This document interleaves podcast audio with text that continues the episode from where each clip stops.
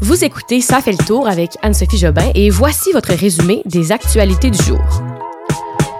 Bon jeudi 24 février, tout le monde. Euh, pas de manchette ce soir parce que je vous présente un épisode spécial en cette euh, triste journée de guerre. Faut le dire, on s'est réveillé ce matin ou pour certains, on s'est couché hier soir avec des images d'une nouvelle guerre, une guerre en Ukraine, une toute première invasion du genre depuis 1939 alors que débutait la deuxième guerre mondiale. Donc aujourd'hui, on marque l'histoire et c'est pour ça qu'aujourd'hui, on se concentre là-dessus. On va faire le tour de ce conflit ensemble. La Russie a donc officiellement envahi l'Ukraine hier vers 22 heures. Des explosions ont été entendues à Kiev peu après que Vladimir Poutine ait annoncé et confirmé une opération militaire en Ukraine. C'était vers 22 heures hier soir. On avait des bonnes raisons de s'inquiéter depuis lundi de cette invasion, mais jamais on n'aurait pensé que ça arriverait aussi rapidement. Et aussi, on n'aurait pas pensé que ce serait aussi violent. Là, là on parle réellement d'une invasion. La Russie a frappé l'Ukraine sur plusieurs fronts terrestres, aériens et maritimes. faut dire aussi qu'on n'avait probablement pas bien compris hein, Vladimir Poutine. On n'avait pas compris et mesuré son action et sa stratégie. Ça a été violent hier soir. Le bilan des morts n'est pas encore clair. Plusieurs médias rapportent de différentes données là, qui évoluent d'heure en heure. Ce matin, ce qu'on apprenait, c'était 40 décès de soldats et une dizaine de civils tués également. La Russie dit aussi avoir là, détruit 74 installations militaires, dont 11 aérodromes. Les aérodromes, ce sont des sites qui permettent aux avions de décoller et atterrir.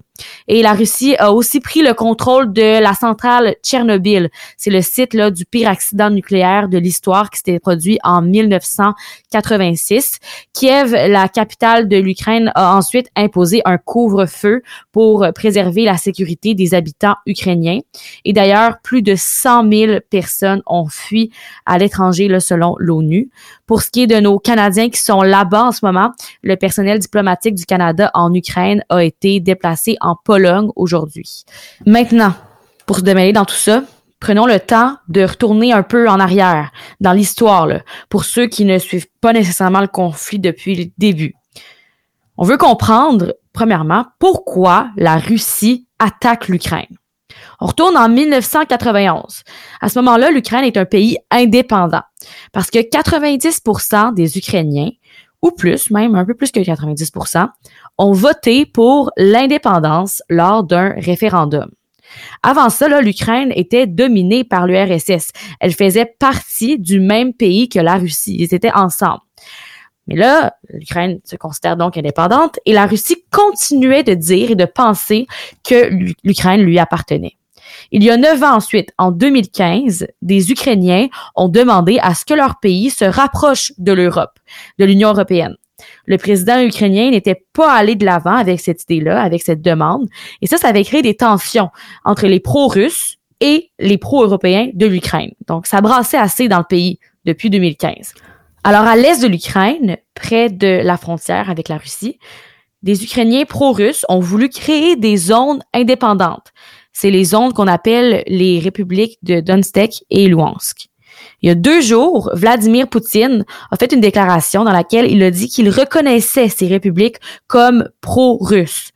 Et ça, ça veut dire qu'il peut aller, qu'il veut aller les aider, qu'il devrait aller les aider selon lui, parce que bon, il dit qu'on doit y aller parce que c'est une mission de paix pour aller défendre ses citoyens pro-russes. Donc ça, c'est comme son excuse pour rentrer en Ukraine.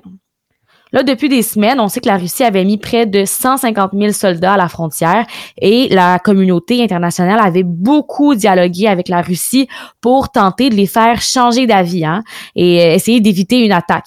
Mais Poutine a refusé, on l'a bien compris ce matin avec les attaques, parce qu'il ne veut absolument pas que l'OTAN s'approche de ses frontières. L'OTAN, rapidement, c'est l'organisation du traité de l'Atlantique Nord. Ça a été créé en 1949. Ça unit 30 pays. Parce qu'en 1949, lorsque ça a été créé, là, le monde se divisait pas mal entre l'Est et l'Ouest. C'est lors de la guerre froide.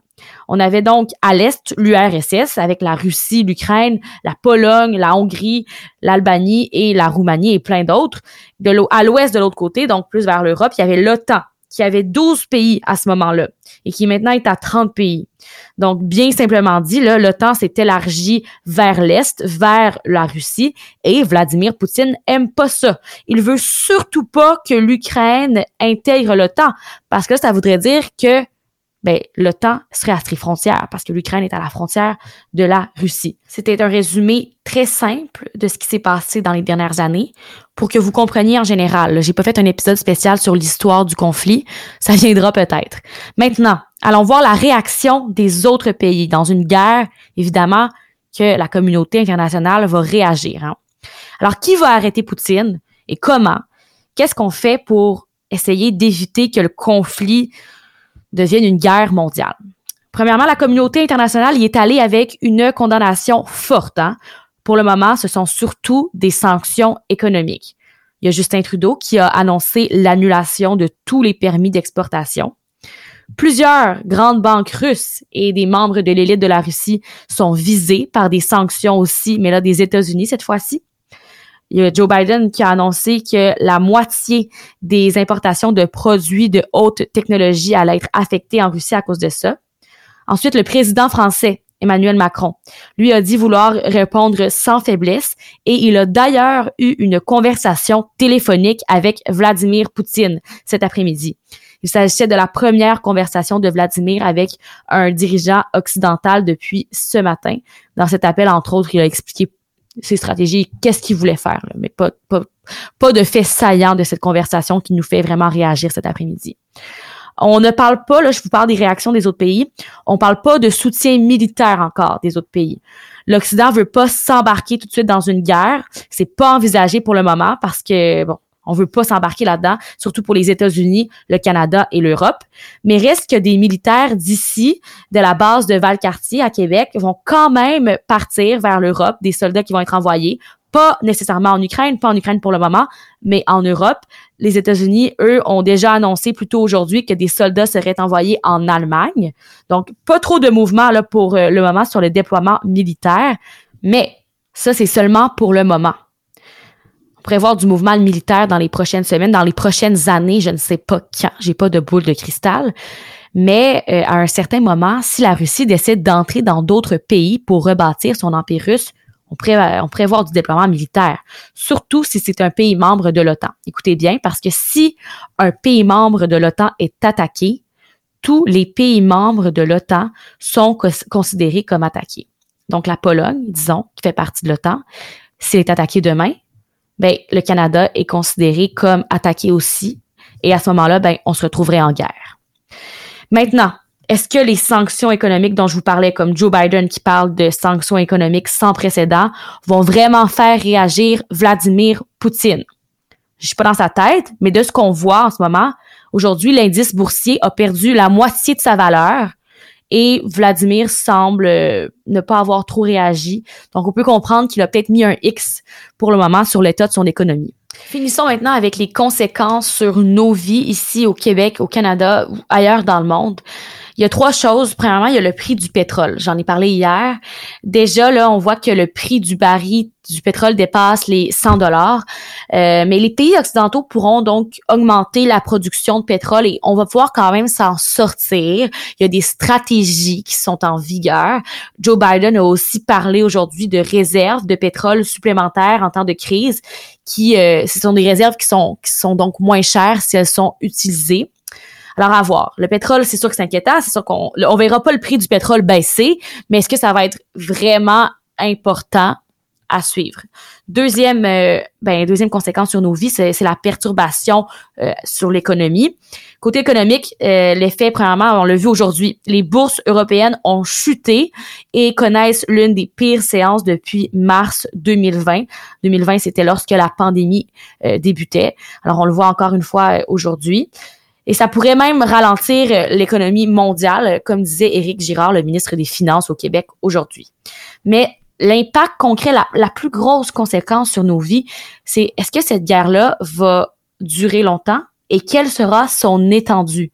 Ça, personne ne peut nous le dire, mais on dirait qu'en ce moment, ça n'augure pas super bien. Est-ce qu'on sait à quoi ça pourrait ressembler? Est-ce qu'on peut être inquiet? Oui, on peut être inquiet mais seulement le temps pourra nous dire à quoi cette guerre va ressembler. Alors voilà pour l'épisode spécial du jour. Vous comprendrez que c'était nécessaire d'en parler en long et en large parce que ben, je crois que tout le monde en a entendu parler aujourd'hui et tout le monde s'est réveillé un peu chamboulé. Alors ça fait le tour de, du conflit en Ukraine pour aujourd'hui. On se retrouve demain avec un épisode qui va être encore une fois normal avec plusieurs actualités. Alors à demain vendredi pour le dernier épisode de la semaine.